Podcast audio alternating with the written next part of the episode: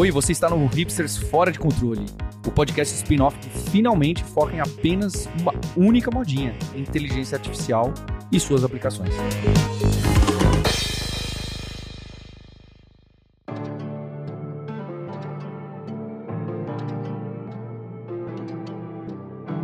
Olá, hipsters! Bem-vindos e bem-vindas a mais um episódio do spin-off do seu podcast favorito. Esse é o Hipsters Fora de Controle, em que semanalmente a gente explora notícias, faz comentários, faz entrevistas também, repercute o que está rolando aí de mais interessante do mundo da IA, as ferramentas, o que vai pintar por aí também. Quem está falando aqui é o Marcos Mendes e temos por aqui hoje o Fabrício Carraro, viajante poliglota, host do podcast Deve Sem Fronteiras e Program Manager da Alura. Tudo bem? Tudo ótimo, Marcos. E agora também autor de IA. Verdade, verdade. O link do livro estará na descrição do episódio. A gente pode voltar a falar sobre ele um pouquinho hoje também, porque semana passada você deu uma pincelada rápida bem no finalzinho. Acho que a gente pode expandir um pouquinho mais a criação do livro. Mas antes, deixa eu apresentar aqui também o Sérgio Lopes, CTO da Alura, que também está por aqui. Beleza? E aí, gente? Vamos lá, Fabrício, uma semana de livro lançado, como é que tem sido a recepção do pessoal, reações, a sua reação ao lançamento, como é que tem sido? Cara, muito bom, na verdade, porque eu, eu até perguntei pro pessoal como é que tá as vendas, aí eles me deram um link especial de autor e falaram que tá acima do, do normal, né? A média tá acima da média de, do, de lançamento normal, o que me deixou bem feliz. E eu já vi pessoas, é, amigos meus e pessoas da, da, comunidade que viram algum anúncio ou compraram na Casa do Código e me marcaram lá, que já receberam os livros físicos em casa, porque ele é disponível tanto em versão digital quanto em versão física, né? A versão digital você recebe na hora, mas a versão física as pessoas já receberam, já postaram e me marcaram. Eu fiquei bem feliz de ver. Meu pai também ficou super orgulhoso, Legal. postou uma foto com beijando o livro. mas muito bacana. E também o, o, conteúdo, né? Que eu imaginava que quem vai ser a pessoa que vai ler isso, né? Se vai ser uma pessoa mais é, super júnior, uma pessoa que não sabe nada, tipo minha avó, ou se vai ser uma pessoa programadora sênior. e eu acho que eu consegui encontrar um bom meio termo ali, né? Então, uma pessoa que se interessa por tecnologia consegue ler sem problemas. Inclusive, eu estou começando a fazer a tradução do livro agora para outros idiomas, usando o GPT-4. Legal. E para o inglês, até agora, a tradução, eu já estou no, no meio do segundo capítulo, tá excelente, tá? Tipo, eu tenho que mudar, sei lá, 0,01% das coisas que ele traduz. Tá muito, muito, muito bom mesmo. E o pessoal tava falando, né, que o GPT-4 tinha sido nerfado, e ele tava dando problema nas últimas semanas, né? Ele tava engasgando muito, baleando, uhum. que nem a gente falava na época do, do Twitter, né? Mas nos últimos dias que eu comecei a fazer essa atividade aí, foi muito tranquilo, ele funcionou muito rapidamente, não tenho nada a reclamar.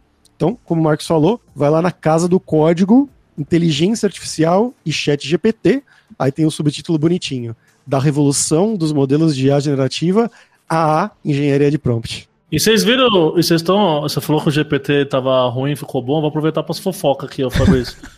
Mas vocês viram o povo falando, tem o 4.5 ou não tem? Tem ou não tem, ah, né? É. É, tem a, é, alguém, alguém postou assim, ah, vai sair o 4.5. Aí o próprio Sam Altman tweetou, não, isso aí é boato. Aí a Ele galera... postou na, só é, na. Então, na.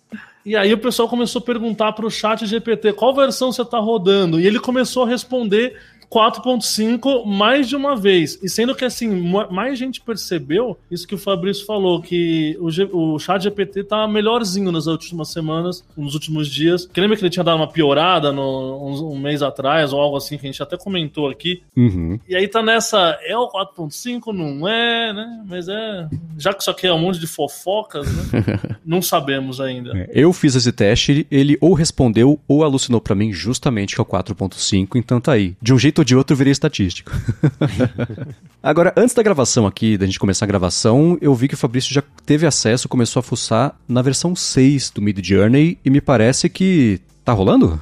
Eu não tive acesso, acesso ainda, né? Mas foi liberado, o pessoal liberou uma versão alfa da versão 6. Né? A gente estava usando a versão 5 até agora do Midjourney, que é a que está disponível para, sei lá, 99% do público. Mas eles lançaram essa versão alfa que tem algumas melhorias que eu já fiquei bem, bem, bem impressionado mesmo. O pessoal está postando, quem tem acesso, né? Esse acesso prévio, lá no Reddit, em várias comunidades no Twitter também Twitter e as imagens que eles estão conseguindo criar com essa nova versão. Claro que a versão 5 já era excelente, já era muito, muito boa mesmo, de fotorrealismo, coisas nesse sentido, mas teve algumas melhoras, tanto de qualidade, mesmo que você vê algumas coisas a água está um pouco melhor, quanto também algumas coisas que era uma reclamação frequente do público, como palavras, né? Porque esses modelos, o Stable Diffusion, o Midjourney, eles não sabiam lidar muito bem com palavras. O primeiro que veio tentar lidar um pouco melhor com isso foi o Dolly, da OpenAI, e ele realmente faz as coisas um pouco melhor, não é perfeito, tá? Mas ele faz, realmente lida melhor com isso. E esse agora também não vai ser perfeito, segundo o próprio CEO da empresa, ele falou que é uma primeira versão, assim, né? É uma melhora menor nessa habilidade de escrever textos, e aí você vai colocar entre parênteses, né? Então, bar do Mou. E aí ele vai escrever, tipo, desenhe um bar e em cima escreva bar do Mou. E ele vai escrever bar do Mou. Às vezes ele vai escrever bar do Mop. Às vezes ele vai escrever bara dop Mop. Mas tá bem melhor do que antes, aparentemente, né? Segundo o que eles prometeram. É, o Marcos, a gente vai deixar aqui no podcast um link lá do Twitter, que eu tuitei algumas threads que o pessoal tá colocando imagens do V6 aí, então pra galera dar uma olhada. Também fiquei bem, bem impressionado aí. E uma outra mudança que o pessoal tá falando, né, que tá cada vez melhor, é que ele tá conseguindo gerar coisas melhores com prompts não tão sofisticados, né? Acho que isso é bem importante, né? De alguma maneira aumentando a acessibilidade do modelo, porque a gente lembra que lá atrás o Mid Journey já fazia é, fotos impressionantes, mas você precisava manjar, assim, hackear os prompts com um bilhão de parâmetros e coisas diferentes. Ainda é possível, óbvio, mas ele também tem ficado melhor, meio que um vanilla, assim, sabe? Agora, um outro teste que esse eu sei que o Sérgio conseguiu fazer, a gente comentou semana passada, retrasado talvez, de uma ferramenta com nome curioso, lá fora é Paika, aqui óbvio virou Pika, que é a criação de IA que promete ter um acabamento super bacana para vídeo, né, de você criar em diversos estilos, etc. Tanto hiperrealista quanto uma animação, como se fosse uma coisa da Pixar, da DreamWorks, etc. Mas uma coisa é promessa, outra coisa é entrega. E como o Sérgio está há algumas horas, me parece, com acesso à ferramenta, como é que tem sido os seus primeiros testes aí para fazer os vídeos? Ah, então, liberaram a pica aqui, o Marcos, e aí eu consegui acessar e usar.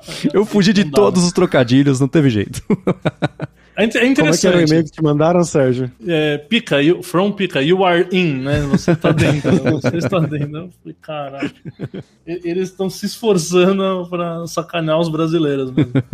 Mas é, é, bacana, sabe? Eu gostei, assim, é uma... Você abre ali, você cria o usuário, ele tem um catálogo de vídeos que a galera já gerou, né? Uns vídeos meio padrão, e você tem um prompt que você escreve lá, e ele gera para você o que você quiser, né? Nessa versão gratuita de teste que eles estão liberando, soberano, você gera um vídeo de até 3 segundos, inicialmente, e aí se você gosta desse vídeo, você pode pedir para ele expandir com mais 4, então aumentar a cena para 7 segundos. Legal. É, então são cenas curtas, pequenas, né? Você tem, você pode descrever a cena, o que, que você quer que aconteça. Ah, é, um, é o estilo, né? Ah, é um desenho, é um, é, um, é cinematográfico, é, é o quê? E aí você descreve o personagem. Então, ó, o personagem tá em cima de uma montanha e ele pula da montanha, né? Sei lá, de asa delta, ou de paraquedas, ou sei lá o quê. Alguns controles de câmera, então você fala, olha, eu quero que ele tenha um efeito de dar uma volta ao redor do personagem, tipo um 360, sei lá. Ou eu quero que ele dê um efeito de zoom out, coisas assim. É um mínimo de controle eu não sou muito bom com vídeos, então não sei dizer se eu, como eu criaria coisas divertidas com isso, mas,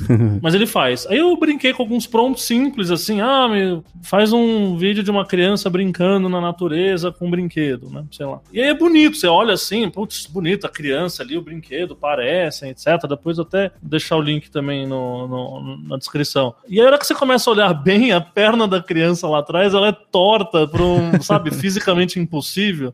E aí me lembrou fortemente aqueles primeiros dias do Mid Journey Stable Diffusion que é, geravam umas coisas é, esquisitas, as mãos de seis dedos e aquela coisa toda, né? E eu acho interessante, porque me lembrou nesses dois aspectos, né? Me lembrou primeiro que a IA ainda não tá lá, né? Que ainda não está lá, que realmente, por exemplo, para gerar vídeos aqui com essa ferramenta ainda está longe de ser um vídeo usável. Acho que se você se esforçar muito, você pode pedir para ele retentar gerar, etc., você consegue tirar coisas bacanas. Mais de 3, 5 segundos, né? Uhum. Pelo menos aqui, né? Eu acho que a versão paga provavelmente eles fazem algo maior. Mas ainda não está lá e a qualidade ainda é difícil, ele alucina muito, né? Visualmente e tal. Mas me empolgou que, assim, cara, seis meses atrás a gente falava a mesma coisa do Mid Journey, né? E agora estamos aqui falando que o Mid Journey é basicamente o melhor fotógrafo que existe no universo. Com pouquíssimo esforço, você cria coisas incrivelmente sensacionais no Mid Journey hoje e não existe mais pessoas com pernas tortas ou seis dedos ou ou quase não existe, né? É raríssimo aparecer isso no Midjourney hoje em dia. É, então me deixou empolgado por ser um modelo quase lá e é algo que a gente acha que vai ficar de olho nos próximos meses. Acho que tem potencial. Sim, eu ia comentar justamente isso, né? Se a gente vamos aplicar esse mesmo vetor da melhora do Midjourney desde o começo até hoje, pega hoje o, a ferramenta Pika e joga nesse mesmo vetor lá na frente, dá para imaginar mesmo como é que vai estar. Tá. E colado nisso, o Google também lançou nessa semana, eu vou deixar na descrição aqui o link, de um, por enquanto é um estudo, é um projeto, não sei nem se tem ainda acesso para a ferramenta, mas chamado Video Poet. Ele é basicamente qualquer coisa para qualquer coisa de criação de vídeo. Então você tem texto para vídeo, tem imagem para vídeo também, o que é interessante, né? Você joga lá a imagem, obviamente, estática, e a partir disso ele faz a inferência do que está acontecendo para dar um movimento ali na cena. Vídeos curtinhos, né? Ele está fazendo isso. Edição também de vídeo, utilização, como se fosse aplicação de filtros, né? Aquele in-painting, que é você tem um vídeo quadrado, por exemplo, e você pede, ah, expande isso para widescreen, expande isso para. É, tá faltando um pedaço no meio, tá bloqueado alguma coisa no meio do vídeo. Cria alguma coisa aqui, ou você bloqueia alguma coisa no vídeo e fala, troca. Eles têm um exemplo lá, até um jet ski, troca para um tubarão, sei lá. Ele faz isso. E o que mais me impressionou, porque fazia tempo que eu não via nada assim, é a ferramenta de vídeo para áudio. Você não dá prompt nenhum, você joga o vídeo lá e ele sozinho entende o que está acontecendo no vídeo e sonoriza com o acabamento que a gente pode esperar de uma ferramenta que está sendo é, desenvolvida ainda, está no começo, etc.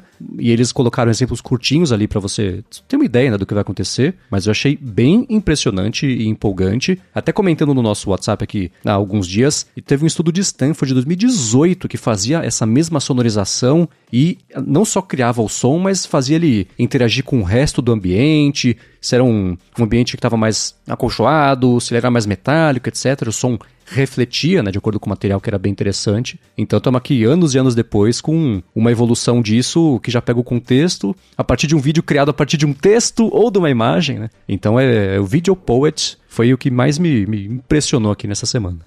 Agora, para finalizar aqui essa primeira parte, eu queria trazer um estudo que foi publicado por um pessoal que trabalha na Apple, e o nome do estudo é o seguinte: LLM in a Flash. E Flash é o trocadilho de memória flash com flash de ser rápido, né?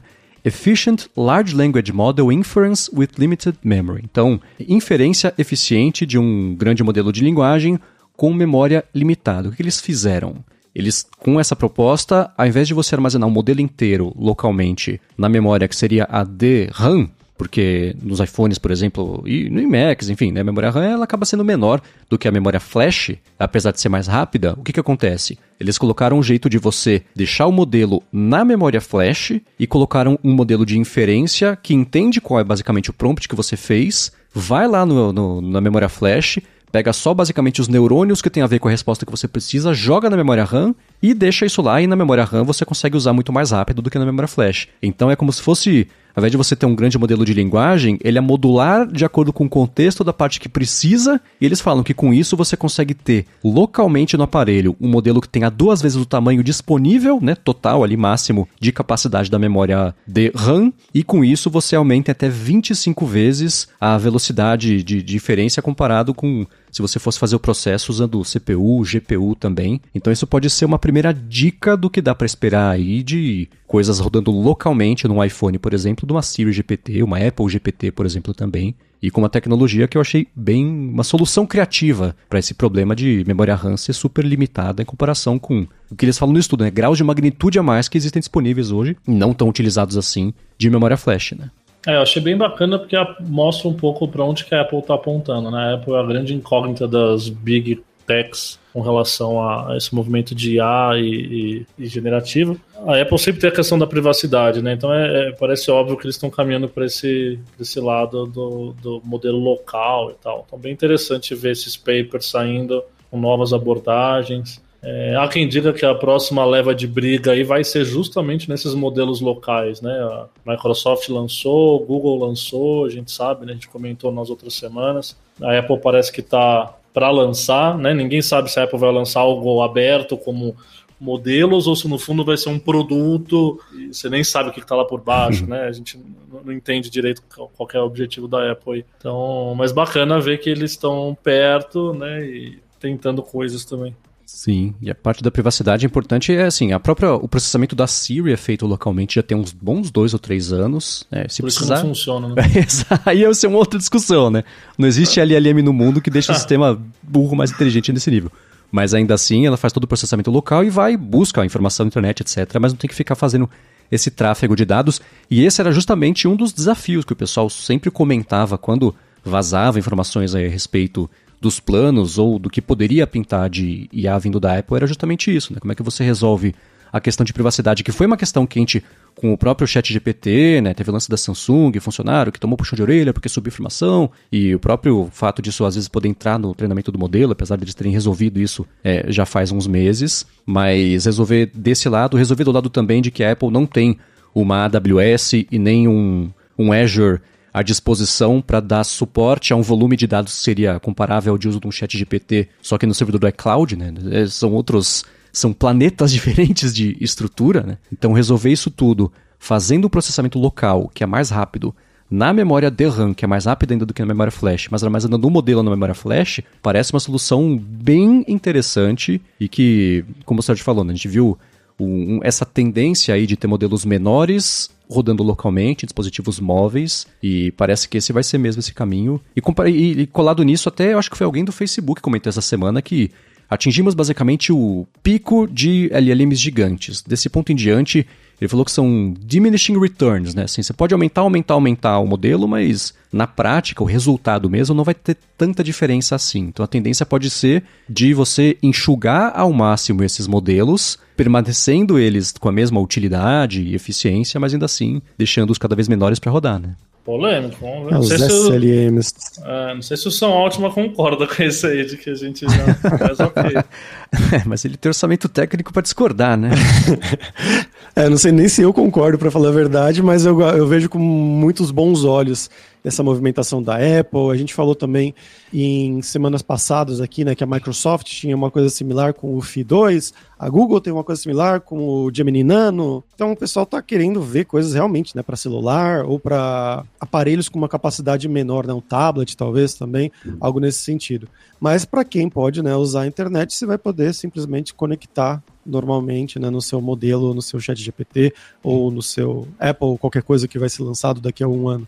Exatamente. E bom, se uma coisa que eu acho que eu comentei na semana passada, retrasada, é que se essas coisas estão aparecendo agora da Apple, quer dizer que na WWDC, que geralmente é em junho, a gente pode ver ferramentas bem interessantes construídas em cima já de coisas que eles estão publicando. Tudo bem que esse de hoje é um estudo que está no, ar no archive lá, que não deve ter sido ainda revisado por pares, etc. Eles próprios falam, ó, tem muita teoria aqui, mas a direção é essa, né? Como você já comentou, dá para ter uma ver uma dica aí de para onde vai apontar. E sendo Apple, depois dos estudos vem um caminhão de patentes. aí depois das patentes aí vem o produto. Aí vem um monte de processo. Muito bem, vamos agora para a segunda parte aqui do episódio, ver com quem que a gente vai conversar.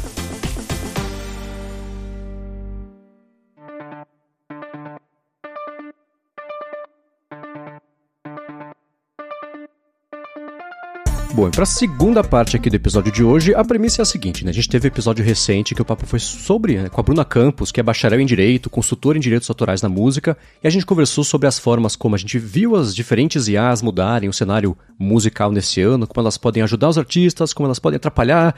A gente abordou, claro, a questão legal disso tudo também, desde direito de uso, letra, a parte de voz também que a gente vai comentar aqui. E para inverter um pouco essa premissa, a gente vai falar hoje sobre o lado de quem consome, quem gera esses conteúdos. Uma coisa que a gente tem que lembrar é que a gente que está aqui mais ligado nessa parte de tecnologia, em conversar, explorar o impacto, né, vários ângulos, etc., a gente tem esse olhar, é, porque a gente gosta de olhar por baixo do capô, entender como é que funciona, mas esse não é o padrão do mundo, né? O normal é a gente estar tá navegando ali em algum lugar, alguém posta um vídeo bacana, uma foto legal, a gente acha legal, pode ser que vá atrás de quem criou, procure coisas parecidas. Então, nesse consumo disso, né? Sem toda a filosofada do que significa, se pode, se não pode, essa é a regra, né? A gente vê uma coisa que a gente gosta e sai procurando para saber se tem mais. Então, a gente vê uma ferramenta legal que abre possibilidades e vai atrás da possibilidade da ferramenta sem pensar se rabisquei o Mickey no caderno, será que a Disney vai ficar brava?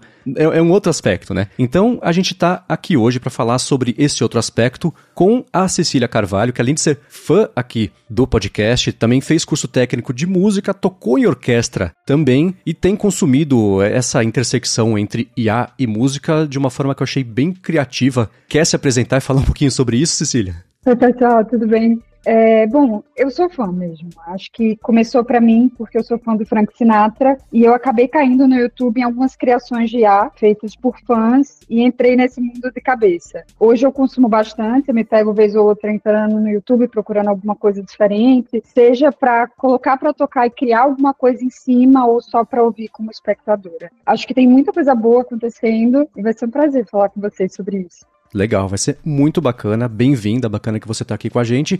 E a gente está também aqui hoje com o Roncalli Souza, que é engenheiro de computação, trabalha como auditor fiscal e que, além disso, por conta das IAs, tem feito arte digital com um projeto artístico bem interessante que usa inteligência artificial para restaurar o bairro da Ribeira, em Natal, no Rio Grande do Norte. Tudo bem, Roncalli? E aí, Marcos, tudo bom? Fabrício, Natália, Sérgio, um prazer estar aqui. É, comecei aí com uma, coisa que não tem nada a ver, né? Auditor fiscal, engenharia, mas eu tinha um trabalho de fotógrafo e como hobby mesmo. E aí, quando eu comecei a estudar sobre essa história da inteligência artificial e onde é que eu podia aplicar, aí veio essa ideia e, nossa, foi bacana o resultado. Legal, legal. A gente viu o seu trabalho, ficou bem impressionado com não só o resultado do trabalho em si, mas como isso está reverberando na própria cidade. A gente, claro, vai falar sobre isso aqui. Eu queria começar perguntando para Cecília se você lembra qual foi o primeiro vídeo que você viu desse tipo, né, do Frank Sinatra cantando as versões modernas, quer dizer, a, a voz do Frank Sinatra cantando as versões modernas de músicas. E por que, que isso te despertou tanto interesse? O que, que isso, que estalo que isso deu para você, para você começar a procurar, ir atrás, escutar cada vez mais? Para mim começou com um vídeo do Frank cantando o tema de La La Land. Principalmente porque quando eu escutei, não era aquela voz robótica ou aquele som estranho que eu esperava no primeiro momento. Era muito real. E aquilo, para mim, era uma forma de arte. Não porque a máquina criou, mas porque alguém criou em cima daquilo e tinha uma harmonia nova ali. E eu vi naquilo uma possibilidade tanto de explorar coisas que eu tinha na minha cabeça e botar elas em prática, como ouvir um cantor que eu gosto muito cantando certa música, mudar uma melodia, incluir uma voz que eu gosto ou um instrumento, e aquilo me encantou profundamente. Acho que mais recentemente isso ter escalado, os Beatles até terem lançado a música, né, agora póstuma, com o uso de IA, foi lançada agora recente. Eu fui olhar hoje, já está com 38 milhões de visualizações. Para deixar claro, é uma música que a IA não emula a voz do John Lennon, mas sim eles utilizaram para limpar o material era uma demo que sem essa tecnologia não poderia ter sido usada para ser mixada, mas que foi, graças a isso, e que eu acho que é uma ideia fantástica poder ter uma ferramenta para revitalizar demos antigas que antes eram consideradas inutilizáveis. E entrando mais a fundo e mais é, na polêmica dessa, dessa história, né? Eu acho que essa canção, eu vi o vídeo lá de, de apresentação que o Paul fica falando, né? Que eles tinham encontrado essa uma fita antiga com a Yoko Ono, que tinha voz, isso lá nos anos 2002, alguma coisa assim, né? Só que só agora, mais de 20 anos depois, é, eles realmente fizeram alguma coisa que com a qualidade esperada, né? Com uma boa qualidade. Pegaram também umas gravações do George Harrison de guitarra dos anos 90, ali quando ele estava vivo. Então, é uma história muito boa. E eu recomendo que vocês vejam o vídeo, o Marcos vai deixar aqui na descrição também do episódio. Mas a minha pergunta da polêmica, Cecília, vai ser: e as outras coisas, né? Então imagina, a gente está falando de uma pessoa que existiu investiu numa banda com outras pessoas que autorizaram. Ok. Mas e se a gente pegar, por exemplo, e começar a fazer novas músicas do Kurt Cobain? Ou novas músicas da Amy Winehouse, esse estilo, da Cassia Eller, né, pegando um exemplo mais brasileiro. O que, que você acha sobre isso? Olha, da Amy, tem uma dela cantando aquele hit do, desse ano, ano passado, da Miley Cyrus, Flowers, que é excelente. Emula muito bem a voz. uh, sobre criar coisas novas, eu acho que é um processo humano, não tem como impedir as pessoas de criarem coisas novas com ferramentas. É, tá na mão vai ser utilizado. É polêmico, né? O, o Grêmio, inclusive, já lançou uma resolutiva proibindo músicas feitas exclusivamente por IA, declarando que apenas autores humanos são elegíveis. E isso chegou até a mudar pequenas regras dentro da premiação, que é uma resposta natural a essa mudança. Mas, ao mesmo tempo, você tem um cenário assim: a gravadora Universal processou aquela empresa de IA Anthropic, que foi fundada até por ex-membros da OpenAI, é, mas ao mesmo tempo a Universal foi o primeiro parceiro do YouTube no incubadora para explorar IA. Então você vê que também é contraditório, até as gravadoras não têm uma, um posicionamento explícito disso, não vai dar certo, não vamos fazer isso. Inclusive, curiosidade, né? Essa incubadora que o YouTube lançou em parceria com a Universal Music vai trabalhar com artistas como a Anitta.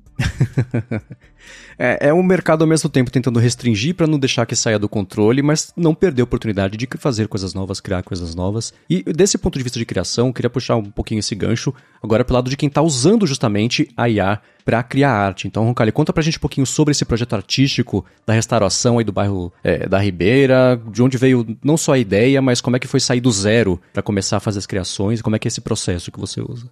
Eu conheci o bairro da Ribeira quando eu vim fazer faculdade aqui em Natal. moro agora em Natal, mas eu sou do interior. E era uma cena de rock bem viva. O bairro é um bairro histórico, é onde começou a cidade de Natal. E estava bem vivo na época, sendo que agora em 2021, tempos pandêmicos, eu estava com um projeto de restaurar fotos antigas. Eu pegava uma foto antiga e tentava tirar a mesma foto no mesmo local com o mesmo ângulo, para o pessoal ver o que é que mudou. E aí, chegando lá no bairro, eu vi os prédios bem deteriorados, e aí imaginei, se eu consigo restaurar uma foto antiga, que tal se eu pegasse uma foto atual e colocasse para o futuro, se esses prédios fossem realmente restaurados? E aí, nessa época, eu estava aprendendo Photoshop ainda e pensei que conseguiria, com a minha habilidade que eu tinha lá, ver se eu... mas demorei horas para apagar uns fios do poste lá e aí deixei abandonado. Agora, em 2023, quando eu comecei a mexer, principalmente no Stable Diffusion, não sei se vocês lembram disso, mas quando você era afim de uma menina, quando era mais jovem, e sentia aquela, aquele, aquela mágicazinha, aquelas borboletas na barriga, quando via essa menina, é. eu tive isso quando eu comecei a mexer no Stable Diffusion. Foi um negócio assim, impressionante. E aí eu fiz, pô, vou retomar aquele trabalho. E aí comecei a usar algumas técnicas lá e aí ficou muito incrível o resultado. Eu restaurei esses prédios, né, digitalmente, né, só a imagem em si. E publiquei no Instagram e isso deu maior sucesso lá no Instagram, aqui em Natal. Movimentou, inclusive, é, o pessoal para fazer uma audiência pública para ver se, torna, se conseguiria fazer isso, abandonar o papel, abandonar o digital e ir para o real, né? Então teve audiência pública com vereadores, lá o pessoal da iniciativa privada, e agora a gente está formando uma comissão com vários representantes, com arquitetos, com representante da prefeitura, da comunidade, e para ver se a gente consegue colocar isso no real, né? Não, não exatamente aquelas projeções que eu fiz, né? Porque tem questão é, arquitetônica, de tombamento e etc mas está movimentando bem aqui. Sim, é. o pontapé inicial foi esse, né? Muito bacana ver que foi por interesse seu, puramente um hobby. Você já falou, é, já tinha trabalhado com fotografia, tinha uma certa familiaridade com criação gráfica ou artística, que fosse algum tipo de manifestação, mas ainda assim, para você sair desse zero, né? De aprender a mexer no, no, na ferramenta, no Stable Diffusion, né? Que você falou. Isso. E, enfim, aí depois começar a jogar no Photoshop, usar também as ferramentas generativas do Photoshop. Essa curva de aprendizado, como é que ela foi para você? Demorou um pouco. É, é, engraçado que você estava falando antes sobre o vídeo do, do Pika Labs e uhum. tinham as pernas tronchas lá e tal. Quando eu comecei a mexer no Stable Diffusion, que eu não tinha né, habilidade nenhuma, você fica até com o estômago meio embrulhado com o que sai. Mas eu lembro de, de vocês estarem falando sobre o ControlNet, e aí eu comecei a pesquisar sobre o ControlNet e tal, e aí consegui resultados mais, mais críveis que modificassem menos as, os detalhes arquitetônicos dos prédios, né? Consegui manter aquele prédio do jeito que é, só que as partes que estavam quebradas restauradas. Sim, e a, a, reação da comunidade em relação a isso, eu vi que isso repercutiu bastante, apareceram né, matérias de jornal, na TV, diversas notícias web afora falando isso, mas o contato direto do feedback da comunidade para você sobre essa ideia, esse projeto, como é que tem sido? É engraçado que na parte da comunidade, né, a sociedade apoiou muito. Então o pessoal, ó, oh, que maravilhoso tal. E teve muito compartilhamento, o pessoal, o que é que falta para isso acontecer? E aí movimentou a cidade toda, e ainda tem movimentado. Mas é engraçado que eu, a gente que trabalha com inteligência artificial na arte fica meio num limbo ainda. Porque, por exemplo, os arquitetos eles dizem: não, isso aí não é um projeto de arquitetura, isso aí é arte. E aí o pessoal da arte faz: não, isso aí não é arte, isso é inteligência artificial. Então, a gente é o quê? Não sei. É, eu acho que, por exemplo, né, a Cecília tendo esse background justamente na criação artística, né, tanto a partir do curso técnico também é, tocar em orquestra, eu sei que a gente estava conversando rapidinho antes da gravação aqui. Eu sei que você também tem impressões, algo a dizer sobre essa, esse limbo, justamente, que o Roncalli falou que fica, essa criação com o IA. Né? Você tendo esse contato prévio, consumindo agora isso que para mim eu vou classificar como uma criação artística, mesmo que não seja o Frank Sinatra de verdade cantando. Como é que você vê esse cenário todo?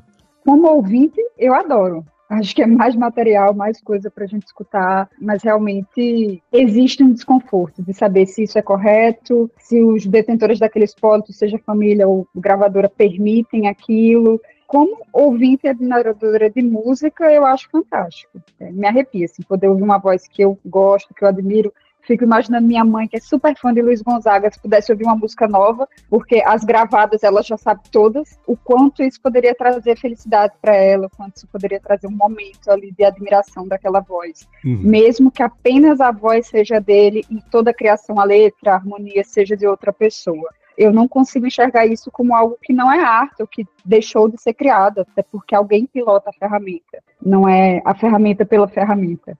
Sim, exatamente. A gente teve até a questão recente, a gente até comentou aqui, o Paulo trouxe é, em um episódio passado sobre a capa do livro do Frankenstein durante a premiação, que foi desclassificada porque tinha sido criada por meio de também uma ferramenta, acho que também foi o Stable Diffusion, Midjourney talvez, e enfim, foi desclassificado e, e conversando com pessoas, é, a pessoa falou assim, mas alguém operou, foi o que você comentou, né? alguém operou a ferramenta, não foi ela sozinha, né? A pessoa que soube dizer, vem até aqui, não é mais pra cá, não, agora tá bom, agora tá pronto, o, o quadro, né? Tipo o Pollock, como é que o quadro do Pollock tá pronto? Ele sabe, ele criou, ele tá ali fazendo, né? Então, mesmo que não faça sentido para mais ninguém, para ele é, precisava de mais uns três splashes ali, agora sim. Né? Então, acho que é exatamente esse mesmo conceito. E construindo em cima disso, Cecília, essa parte você tem consumido, escutado, se interessou por isso e muita gente, é, até que passou a acompanhar os podcasts aqui da Lura nesse ano, fez isso por meio da IA, de se interessar e querer ver como é que faz, como é que funciona, querer aprender a respeito. É, você, imagino que chega no dia a dia, você escuta uma música moderna e fala, putz, essa aqui na voz do Frank Sinatra ia ficar bem legal, eu acho. Aí não sei se você vai atrás e procura, se te dá uma vontade de você aprender a fuçar nas ferramentas e fazer, isso te pega desse jeito ou o seu lance é o que aparecer e consumir já tá ótimo porque é uma música mais do Frank Sinatra ou com ele, a voz dele cantando em relação ao que existia antes? Certeza, Marcos, dá vontade de criar em cima daquilo. Você começa a imaginar infinitas possibilidades, assim. As pessoas estão brincando com isso na internet, né? Você vê versões de evidências cantadas por Ariana Grande, cantora americana. Teve até uma polêmica porque pegaram a voz do Renato Russo para uma música sertaneja. Acho que foi Batom Cereja. E o espólito do artista ameaçou entrar na justiça se o autor não retirasse do ar, e de fato a música foi retirada. Uhum. Mas é, é difícil conter essa cultura, a gente já está imerso nisso. Até, por exemplo, uh, eu vi em alguns veículos que talvez o próximo hit do carnaval seja um da Pablo Vittar, que foi criado com IA. Esse eu recomendo que só aqueles maiores de 18 anos procurem. Outra coisa também que aconteceu que foi curiosa é que nos Estados Unidos o primeiro hit, de fato, que está ligado ao TikTok, foi uma música que junta o Drake e o The Weeknd. Aí teve uhum. 10 milhões de visualizações, isso foi em junho, explodiu e aí a gravadora fez com que fosse derrubada. Os artistas chegaram a se pronunciar. Obviamente não gostaram, mas a gente caminha para isso. Eu não vejo como isso vai retroceder ou ser proibido. Eu acho interessante aqui que as pessoas ficam muito preocupadas né, em encaixotar os conceitos no mundo, né? Então, ah, isso é arte, isso não é. A gente chama de outra coisa, então é chart agora, não é arte, X-art. É, mas, mas dane-se, o ponto é, se as pessoas estão ouvindo, né? É muito do que a Cecília está dizendo. Não tem o que fazer. É, é, existe demanda, certo? Não interessa muito quem criou, por que criou, que nome que é. Ah, mas isso aqui não é um artista de verdade. Tá, mas as pessoas estão dando play nessa música, as pessoas estão lendo esse livro, as pessoas estão admirando esta, esse desenho, essa fotografia, essa gravura. Acabou. Se não quer chamar de arte, não chama, tá bom? A gente chama de Shrubbles, mas, mas tá lá, tá lá. O fato é esse. As pessoas agora pararam de ouvir música, agora elas ouvem Shrubbles. Mas tá lá, né? Acho que esse, esse movimento é, é, é impossível de, de, voltar atrás, né? E claro, tem as, as implicações de, de, direitos autorais e etc., que vai precisar ser resolvido de alguma forma, mas é, me lembra muito qualquer outro movimento que aconteceu no mundo da arte ou da música, etc., ao longo do. Não vou nem falar das décadas, mas tipo, dos séculos, inclusive, né? Tipo, a primeira vez que alguém gravou uma música num disco, um artista ficou puto porque, ah, mas não vão mais no meu espetáculo, e agora. E aprendeu-se a ganhar dinheiro com disco, né? Certo? Porque o ponto é, as pessoas, elas não querem uma música de A aleatória, elas querem a música de A do Frank Sinatra, elas querem a música de A da, da Pablo Vittar. É, ou seja, é, mesmo sendo IA, existe uma demanda aqui por artistas reconhecidos, com branding, com não sei o que, com, com alguma coisa que essa pessoa teve que construir e ganhar dinheiro para chegar lá, certo? É um Zé Mané, ninguém quer ouvir a música de IA. Então cê, a gente vai precisar novamente. Eu sei que o mundo da música ainda é, é difícil, porque parece que os caras têm uma revolução a cada 10 anos, né? O streaming, ou sei lá o que, e agora é IA, né? Mas, mas é inevitável, como o streaming foi inevitável, como o MP3 foi inevitável. Vocês lembram a quantidade de gente xingando a, a criação do MP3 na época lá dos Napsters da vida? É, hoje em dia é impensável o streaming, não ter streaming, né? É, vamos fazer isso com IA de alguma forma. Não sei como, tá? Não sou eu que vou botar esse ovo em pé, óbvio, mas, mas é um movimento imparável aí, né? Certamente. E se as pessoas escutam e consomem, é porque elas conectam com isso de alguma maneira. Essa é a verdade. E bem, sobre isso que você falou da indústria, eu lembro na época do auge da pirataria, do Forshare, do SoundCloud. Teve aquele burburinho também de, ah, ninguém vai mais vender disco, agora vai estar tá tudo aí. Há muito artista se pronunciando que aquilo era roubo, que aquilo de alguma maneira uh, ia acabar com essa indústria. E não acabou, né? Tanto que tem hoje muita gente que ainda vende disco, vende CD digital e que vende até vinil. Voltou isso também. Tem até uma empresa recente que eu achei super legal que vende vinil por assinatura. Você paga agora e recebe daqui seis meses. A indústria se reinventa, né? Não tem como negar a tecnologia, não tem como. E a tecnologia ela anda muito mais rápido do que as discussões de leis e etc. Enquanto a gente ainda está regulando as redes sociais, a inteligência artificial já está na frente. E sei lá, algum dia vão poder registrar o timbre de voz de um cantor, por exemplo. Então, se você fizesse alguma coisa com IA, você teria que pagar um royalty por usar o timbre dele. Mas isso aí só vai chegar lá na frente, né? Ainda está demorando ainda para chegar lá. Eu acho que é exatamente esse quesito, Roncalho, que eu ia falar. A principal questão que vocês apontaram aí, né? Eu acho que essa de querer ouvir a música, a música boa, realmente, a pessoa vai ouvir o que eles querem ouvir, como sempre ouviram. O principal ponto de preocupação, entre aspas, é essa questão de você, uma pessoa normal, usar a voz de uma pessoa famosa e aí ganhar dinheiro em cima disso, né? Imagina que você começa a ganhar de, de publicar vídeos no YouTube de cantores famosos é, e começa a ganhar dinheiro de AdSense ou qualquer coisa nesse sentido. Essa é uma grande questão que, como o Roncalli falou, né? Talvez o timbre vai ter que ser processado, né? Como atualmente, se você vai publicar um vídeo no YouTube e você tem um trecho, sei lá, de uma novela da Globo, eles reconhecem na hora, né? A Globo aqui, isso aqui é um trecho e removem se é de alguma empresa famosa. O YouTube já tem esses algoritmos que usam IA por trás dos panos para reconhecer é, vídeos de, que já são de outra autoria, né, que não são totalmente de sua autoria. E aí, se, o, se a pessoa, se o dono falar lá, ó, tira isso do ar, você tem que tirar do ar ou você toma um strike lá do YouTube. Então, talvez teria que existir nas plataformas algo nesse, nessa questão de timbre mesmo que você falou. E aí você pega, sei lá, como exemplificaram aí o Renato Russo e o cantor daquela banda Catedral, que eles têm um timbre muito parecido. Como é que fica essa questão? Quem ganha o royalty? Né? Então é interessante ver isso. É, e mais do que isso, assim, né? Eu tive um site agora que, olhando para trás, parece óbvio, mas a gente sempre teve, especialmente na comunidade de fãs de qualquer coisa, você tem desde as fanfics até o pessoal que se veste como artista, como um personagem, etc. Então, hoje em dia, ao invés de criar fanfic, você joga fanfic num, num, numa ferramenta que vai gerar a cena para você. Aí não pode? Mas, pô, é, é, o resultado é, é de um mesmo né, entusiasmo. Cover, eu ia chegar nisso assim. Assim. É. Você tem bandas, por exemplo, aquela God Save the Queen, que é uma banda argentina que faz tour no mundo inteiro como se fosse o Queen. Né? O Australian Pink Floyd, showzaço, eles fazem como se fosse o Pulse, assim, um show incrível, mesma coisa. Eles talvez tenham algum tipo de acordo com gravadora, repasse, um... pode ser, né? Mas é, é, a mesma questão. Mas criaram um modelo de. Se tem um acordo, é porque criaram um modelo de negócio que faça Sim. sentido para todo mundo ali. E o ponto é esse: a gente vai ter que quebrar, o pessoal vai ter que quebrar cabeça para encontrar um caminho que faça sentido. Agora, lutar contra e falar, olha, parem de fazer, é, me parece até é, é, é, pior. Inclusive, os artistas que saem na frente e usam em si mesmos são os que vão é, se destacar, né? Porque estão na vanguarda. Tão... Sim. A Grimes, por exemplo, ela fez aquele lance de. Ela treinou, ó, gente, tá aqui o modelo treinado com a minha voz, mandem bala. Se a música fizer sucesso, eu quero um pouquinho. E pronto, né? Tem, ao invés de lutar contra, você não pode vencê-los junto a eles, né? Exemplo mais óbvio disso. E eu acho bem interessante. Sim, sim, concordo. Mas ao mesmo tempo, por exemplo, teve uma série que foi lançada, acho que ano passado, retrasado na Netflix, a 1899, que era dos mesmos criadores de Dark, e teve uma grande, grande polêmica porque uma autora brasileira, uma comic book lá, falou que era plágio. E aí teve uma toda essa discussão de plágio quanto a isso, né? Então, quando que é uma fanfic e quando que é plágio e quando que é inspiração, né? O Tarantino, ele é inspiração ou é plágio? Esses caras que, entre aspas, pegaram uh, supostamente, né? Porque o, o jurídico aí, pessoal, supostamente pegaram ou se inspiraram, ou roubaram, ou plagiaram, sei lá o que, desse comic book brasileiro para criar a série. Eles plagiaram, eles fizeram uma fanfic, eles se inspiraram. É uma questão que é muito, muito nebulosa hoje, né? Porque essas pessoas foram processadas.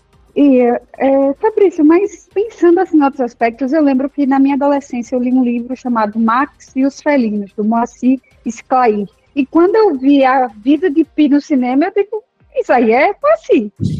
E eu acho que rolou processo sobre isso também, para falar a verdade. Eu, eu, li uma notícia não, não tão recentemente sobre isso. É, se você parar para pensar bem, até aquele sucesso de Bumbum Tantan, que depois virou o sucesso da vacina, do Butantan, também tem um sample do Bali. Então, Sim, Vanilla Ice, do, a música do Queen, né, o Under Pressure. É difícil saber o que é de cada ser humaninho quando a criação é algo muito fluido. Tem um caso brasileiro também, não teve? O, o acho que era o Rob Stewart que copiou uma música do Jorge Benjor dos anos 70, o Taj Mahal, alguma coisa assim. Isso. do, you, do you think I'm sexy? Uhum, que é do. Isso. Que tem aquele. Nossa, é, verdade. É. E rolou processo também. Uhum. É, então, tá vendo? Nessas discussões são, no, são novas, né? A música do You Think Of Sex é fim dos anos 70, né? Taj Mahal no comecinho, então tem uns 10 anos de intervalo entre uma e outra. Então, são só reformulações dessa mesma discussão, o que mostra que o processo artístico evolui, e, mas as discussões acontecem de um jeito meio cíclico, né? E tem todo um mercado de samples. Tem, tem músicas que é puramente sample. Tem músicas do Daft Punk, por exemplo, que é feito de samples de cinco outras músicas. Uhum. Repetido, com, ou então esticada, e os caras montam a música baseada em outras músicas. Sim, sim. E assim, e, e, no seu caso, uma coisa que eu queria te perguntar é esse tipo de criação digital, né? Do uso das IAs para reconstruir, fazer, melhorar, refazer. É o tipo de coisa que você se vê investindo mais tempo com a condição de talvez lá na frente virar ou algo mais como uma profissão, ou vai manter como hobby. Você vê um, um futuro nisso que dá pra, se investir tempo e esforço suficiente, qualquer coisa tem futuro, né? Mas ainda assim, você viu esse projeto como um piloto de algo que pode virar algo maior ou fiz e foi legal e, e vamos ver? Eu tenho. O pessoal está pedindo muito para fazer para o resto da cidade, né? Mas atualmente o, a minha técnica ainda é muito manual, ela demora muito tempo ainda. Mas eu já imagino, por exemplo, sendo uma ponte com arquitetos. Eu, se você fizer um aplicativo que você pode tirar foto do seu quarto e ele já aparece reformado, aí você, pô, nunca imaginei chamar um arquiteto para fazer isso. Aí o próprio sistema daria um contato de um arquiteto para você para fazer aquilo ali, e já, já seria uma, uma um uso para isso, né? Sem dúvida. Agora, Cecília, voltando aqui à discussão para a parte da música para você, você, por ter consumido e está consumindo bastante das músicas do, da voz do Frank Sinatra cantando as coisas modernas, você costuma ver reações ruins ou nos comentários ou coisa assim? Ou o pessoal está escutando e entusiastas estão se divertindo e, e gostando e a coisa fica por aí?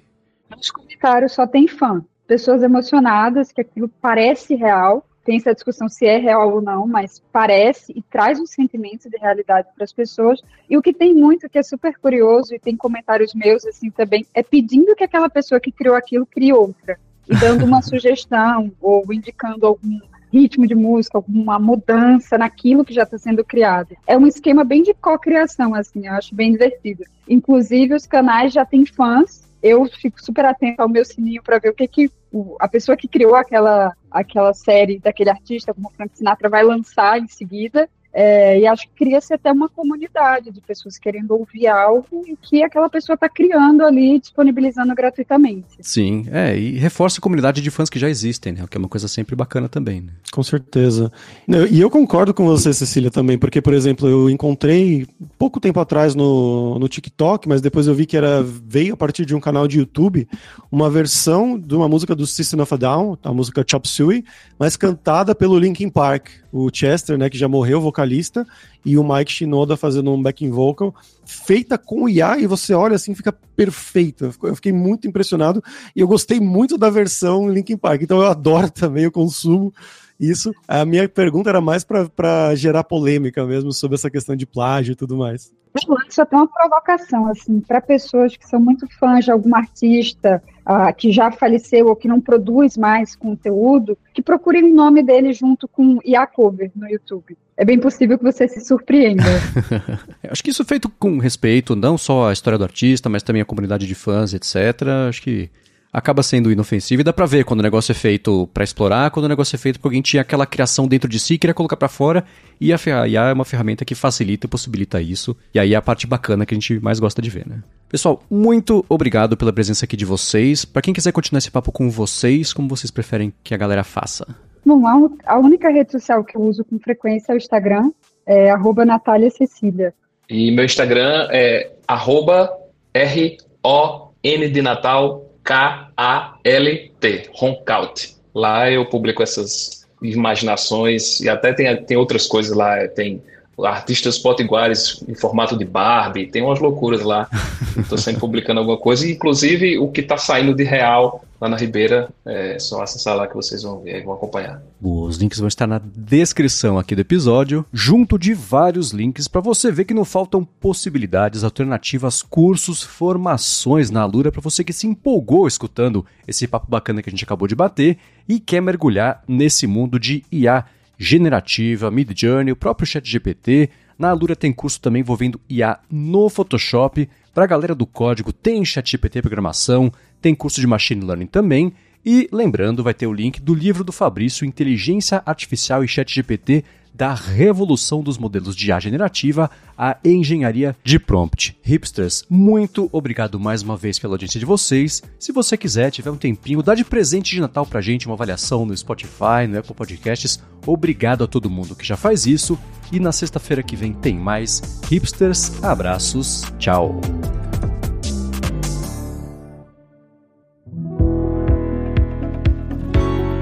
Este podcast foi produzido pela Alura. Mergulhe em tecnologia. E Faculdade FIAP. Let's Rock the Future. Edição Rede Gigahertz de Podcasts.